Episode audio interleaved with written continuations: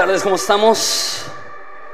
Si tienes tu Biblia, ábrela a Marcos capítulo 3. Continuamos en nuestra serie y antes de comentarles un poco acerca de este pasaje, eh, el próximo servicio, la próxima reunión, el de las dos, va a estar enseñando un muy buen amigo mío, su nombre es Hassan Villegas. Él fue copastor en Horizonte eh, por como dos años, hace siete años. Tiene cinco años que eh, está en Acapulco, empezó una iglesia allá. Entonces, si tienes ganas de dobletear el día de hoy, es un excelente día para poder darte una vuelta o y tomarte un café. Y si no, no te apures, está bien, lo entiendo, pero eh, va a ser de mucha bendición a tu vida si es que decides dobletear el día de hoy. ¿Estamos listos?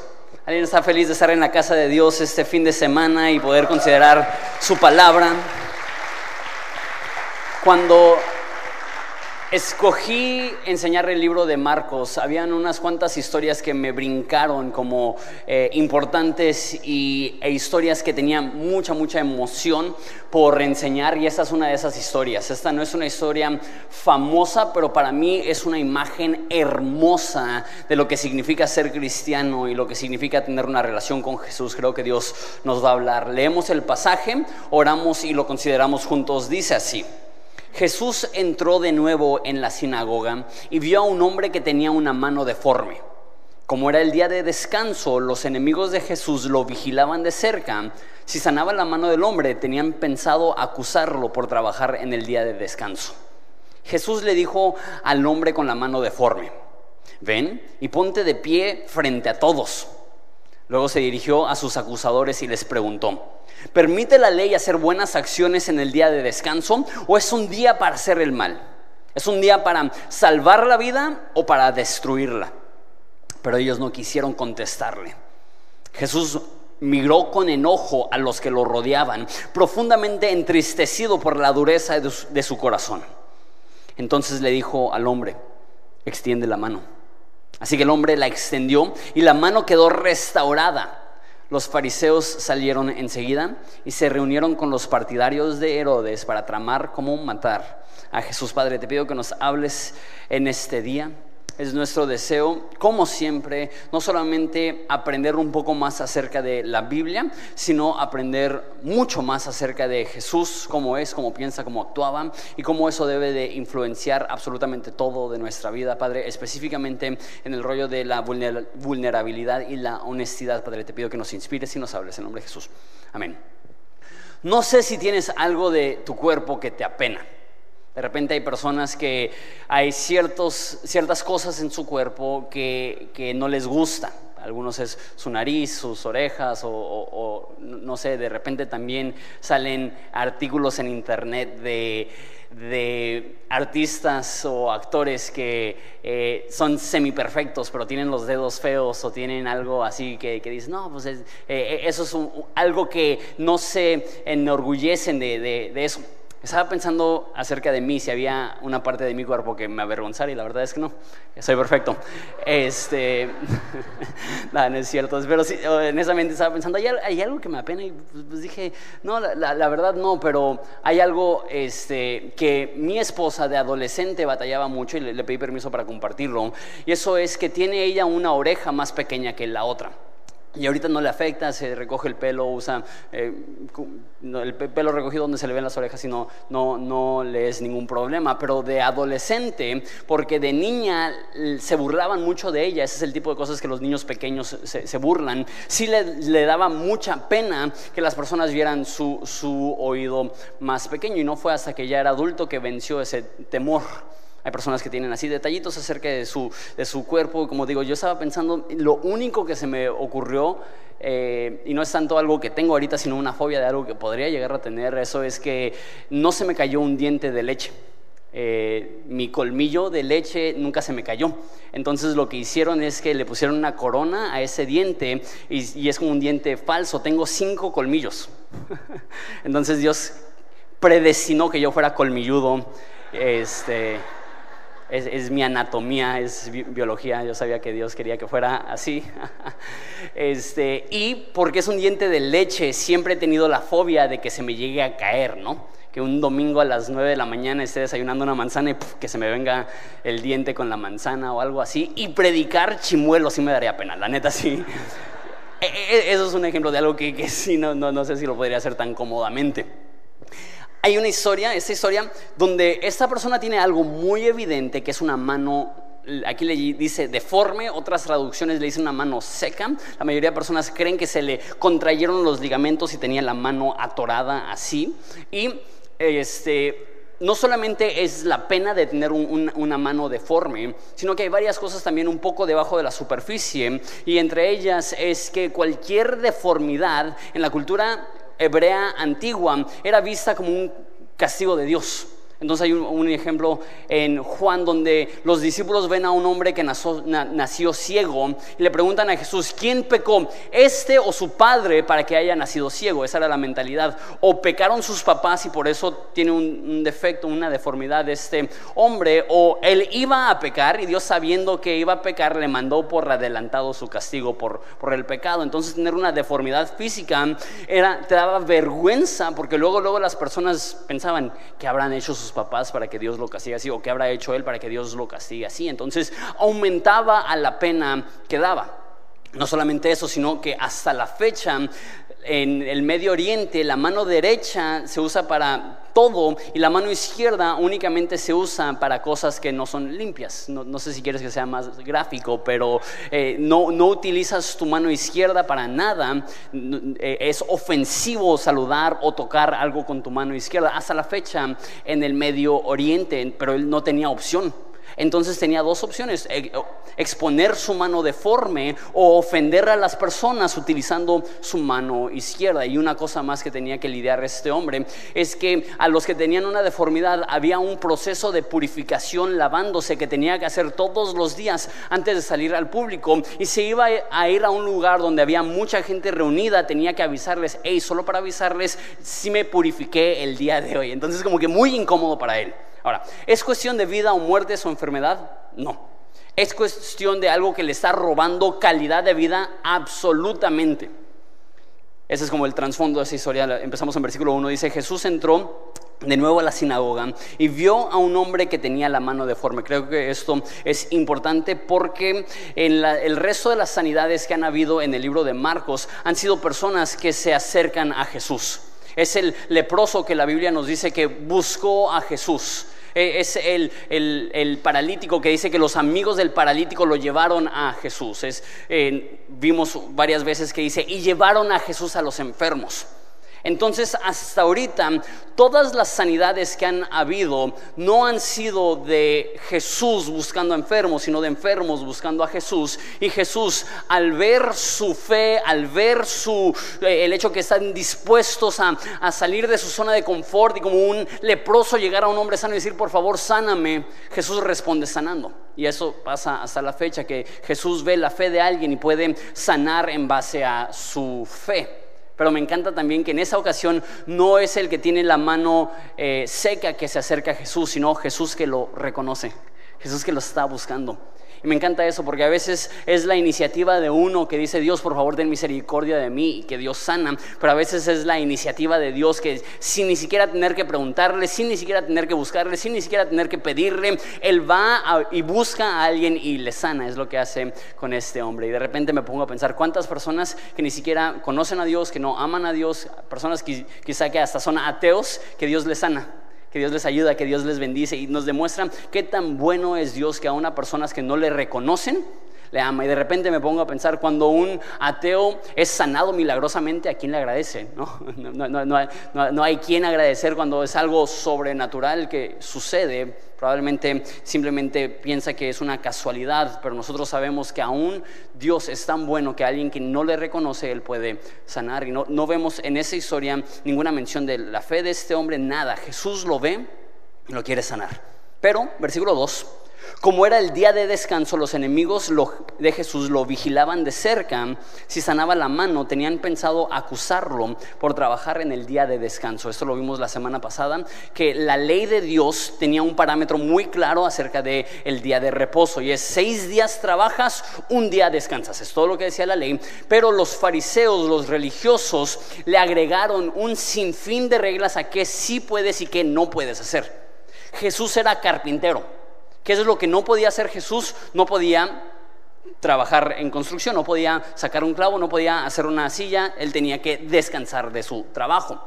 Pero para ellos, ellos están diciendo que, que, hay un sinfín de cosas que no pueden hacer y entre esas cosas, al parecer, no puedes sanar. Creo que lo que estaban pensando los, los fariseos es que Jesús ya había sanado a tantas personas que ya tenía una nueva profesión. Jesús ya no era carpintero, ahora era sanador. ¿Y porque es sanador? No puede sanar en el día del reposo o está trabajando un día que debería de estar descansando. ¿Sí, se dan cuenta de lo, de lo mal que están estos fariseos? Que están buscando acusarlo por sanar en el día del reposo. Unas cuantas cosas aquí, dos cosas. Uno, ¿Qué, tan común era ver a Jesús sanar que las personas asumían que Jesús veía a un enfermo y lo iba a sanar? Me encanta eso. Que aún los enemigos de Jesús asumían que cuando Jesús ve a un enfermo es su intención sanarlo. De repente los fariseos hasta tienen más fe que uno, ¿no? que ellos dicen, ah, mira, hay un enfermo, está Jesús, seguro lo sana. Nosotros, no, pues quizá, quién sabe, a lo mejor es la voluntad de Dios. ¿Quién soy yo para decirle a Dios qué hacer? Y, Jesús es lo mismo que pasó con el leproso. Jesús tiene el deseo de sanar y nosotros a veces somos los que no estamos seguros si Él quiere, cuando Él nos ha dicho de mil formas que sí quiere. Eso es uno. Dos, el hecho que están vigilando, esa, esa, esa palabra tan fuerte que, que eh, están estudiando todo lo que hace Jesús para ver si, si rompe una de sus reglas. Ahora, me encanta Jesús, porque esas personas son tan cerradas, conservadoras, rígidas, crueles, pero Jesús no los respeta. Jesús no dice, no, pues sabes que no los quiero ofender sino que Jesús a propósito sana en el sábado enfrente a ellos en su lugar sagrado, en la sinagoga. ¿Por qué? ¿Es cuestión de vida o muerte lo de la mano seca? ¿Pasaría algo si Jesús dice, ¿sabes qué? No quiero ofender, mejor lo sano mañana. Pero no, Jesús no se espera a que no sea el día de reposo, lo sana el sábado para a propósito romper la regla de los religiosos en su cara poco fuerte, ¿no?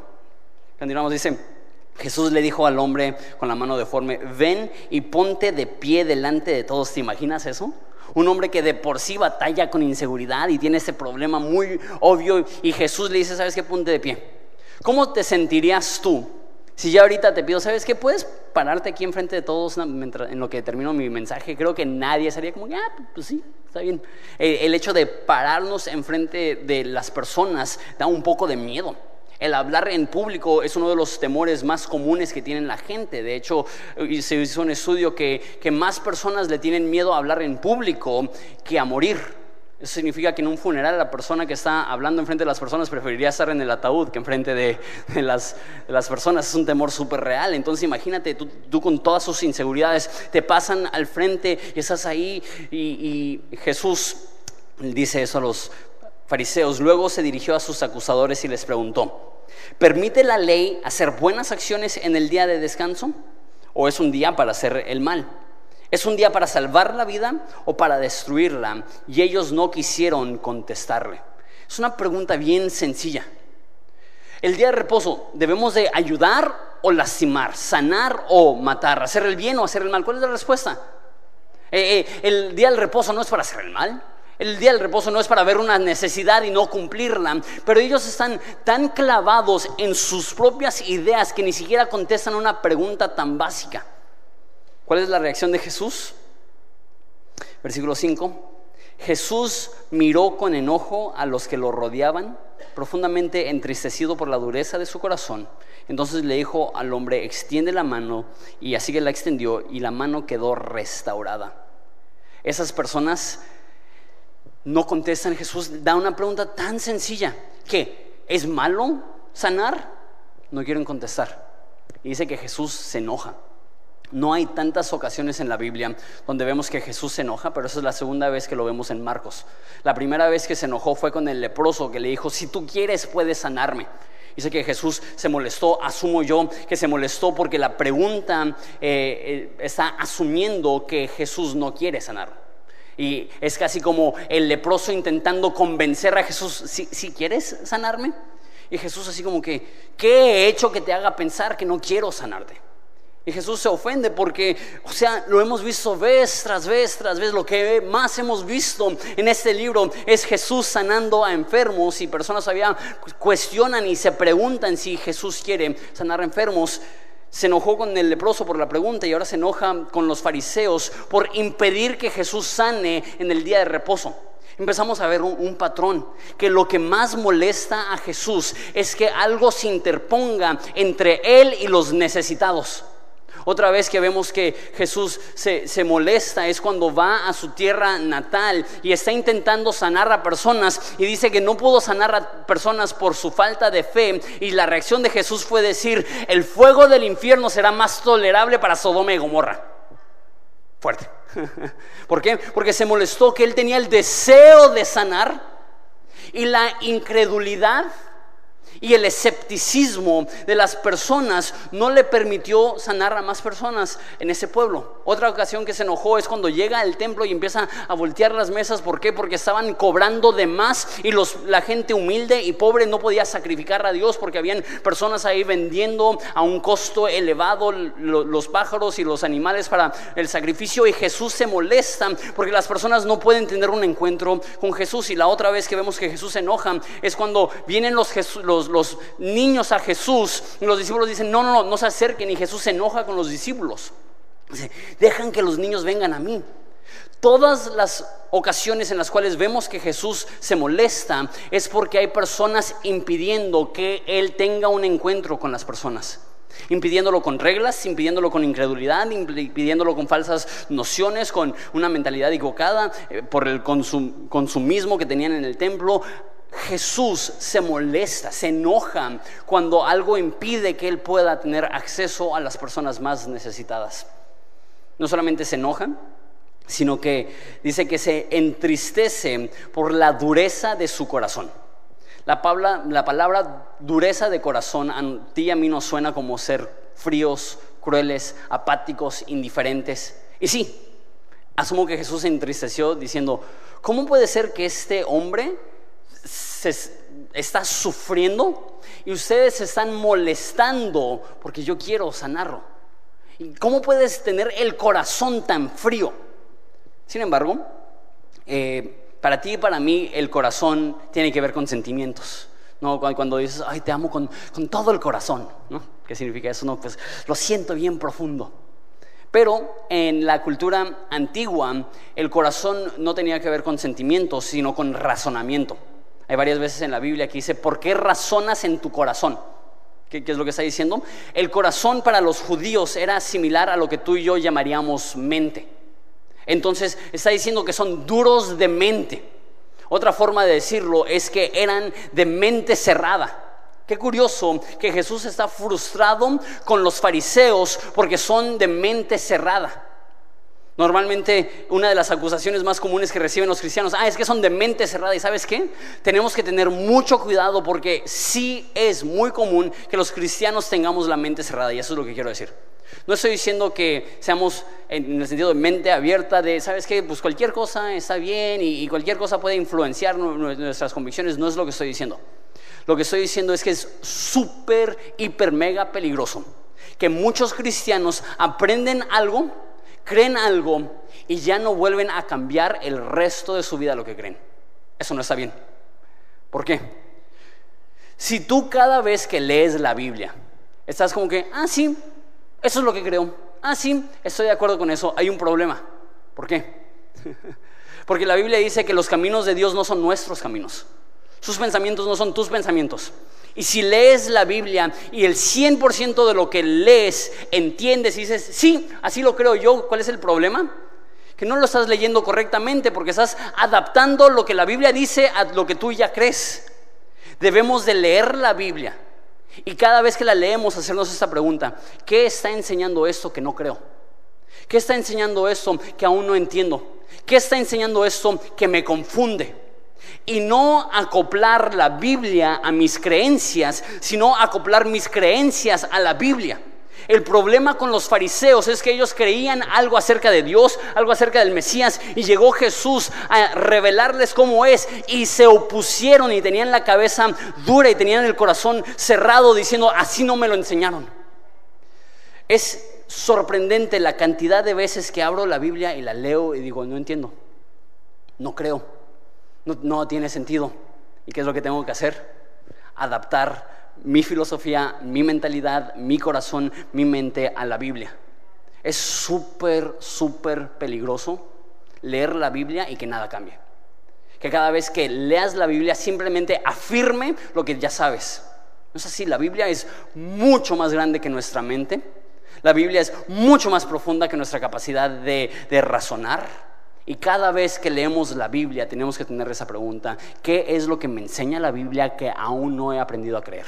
¿Qué es lo que me enseña la Biblia que aún no he aprendido a aplicar? No estancarnos y decir, no, pues ya lo aprendí hace 20 años y ya sé todo lo que tengo que saber acerca de la Biblia. Esa era la actitud de los fariseos. Y Jesús se entristece porque dice, tengo tanta revelación, tengo tanto conocimiento, tengo tanto para ti, pero no lo puedes ver porque tienes la mente cerrada.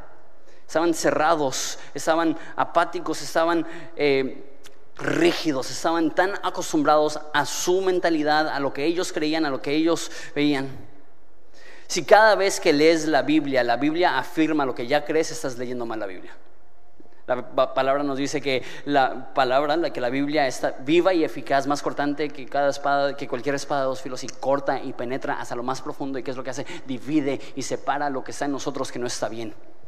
Debemos de leer la Biblia con una mente abierta para que la Biblia nos dirija a la dirección que debemos de tomar.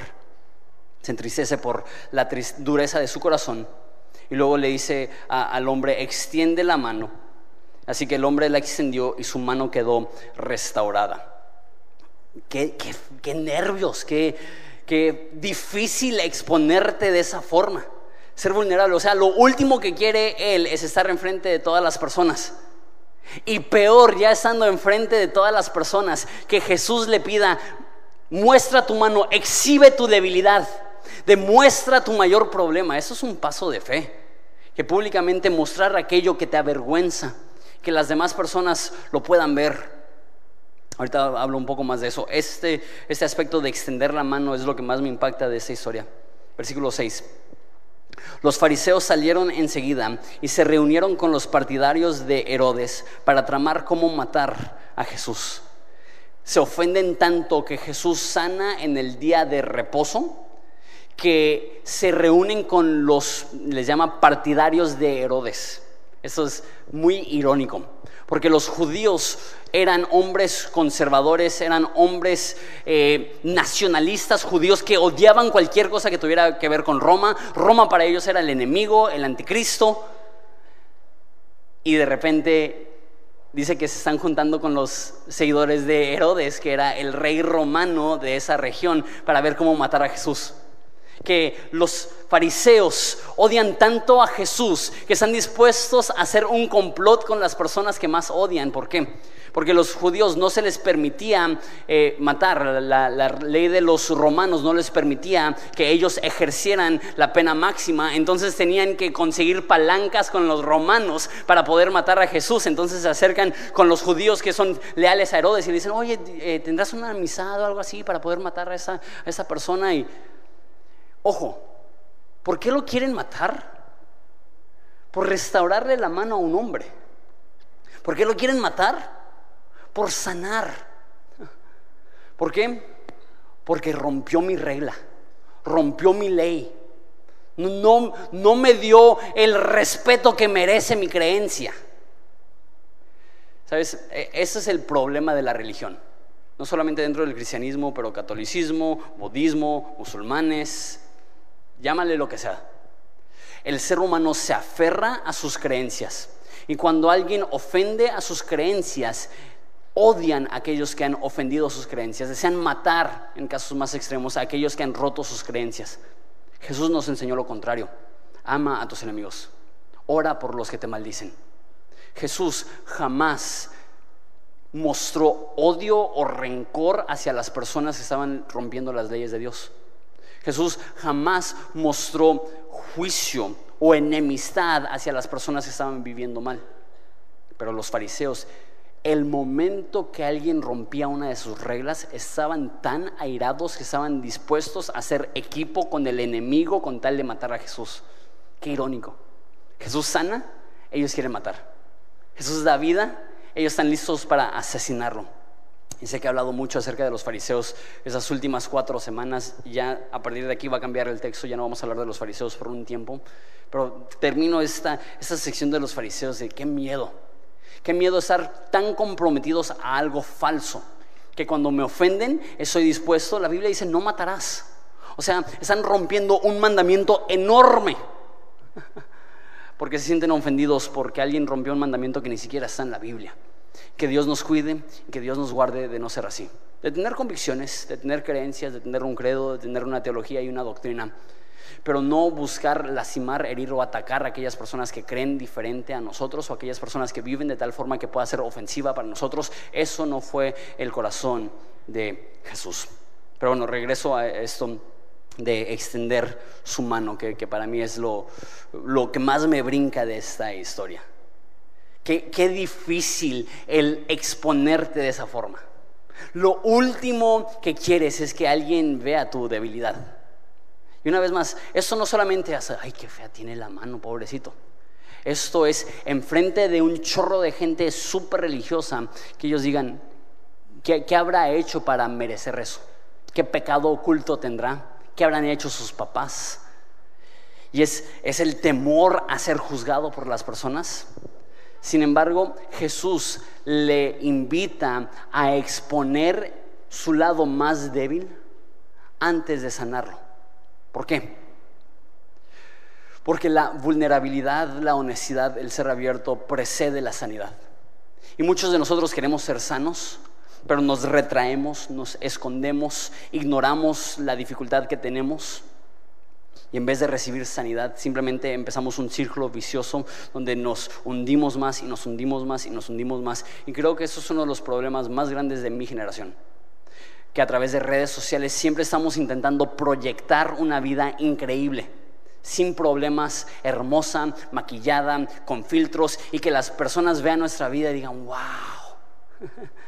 Y el problema no solamente es eso, es que de repente nos empezamos a comparar a las demás personas y únicamente vemos lo mejor de su vida y no solamente lo mejor de su vida, sino que vemos lo mejor editado y con filtros para que se vea mejor de lo que realmente es. Y todos lo hemos hecho, ¿no? Le tomamos una foto a nuestro café y lo subimos y es el peor café que hemos tomado en nuestra vida, pero ponemos, mmm, late, qué rico, ¿no? estamos en un lugar así todo sucio y feo y encontramos un ángulo para que se vea bonita y, ponemos paraíso, ¿no? Y, e intentamos proyectar algo semi perfecto y qué es lo que pasa, nos empezamos a comparar con las demás personas y decimos, no, ellos no batallan con soledad, ellos no batallan con adicciones, ellos no batallan con tristeza, ellos no batallan con pecados, ellos no, mira sus vidas. ¿Y qué es lo que ha producido esto? Que proyectamos únicamente lo mejor de nosotros y lo peor lo escondemos, lo, peor, lo, no, no, lo, no estamos dispuestos a exhibirlo, a mostrarlo y nos retraemos. Y nos llenamos de temor. ¿Por qué? Porque el temor más grande que tienen muchas personas hoy en día es que los vean como realmente son.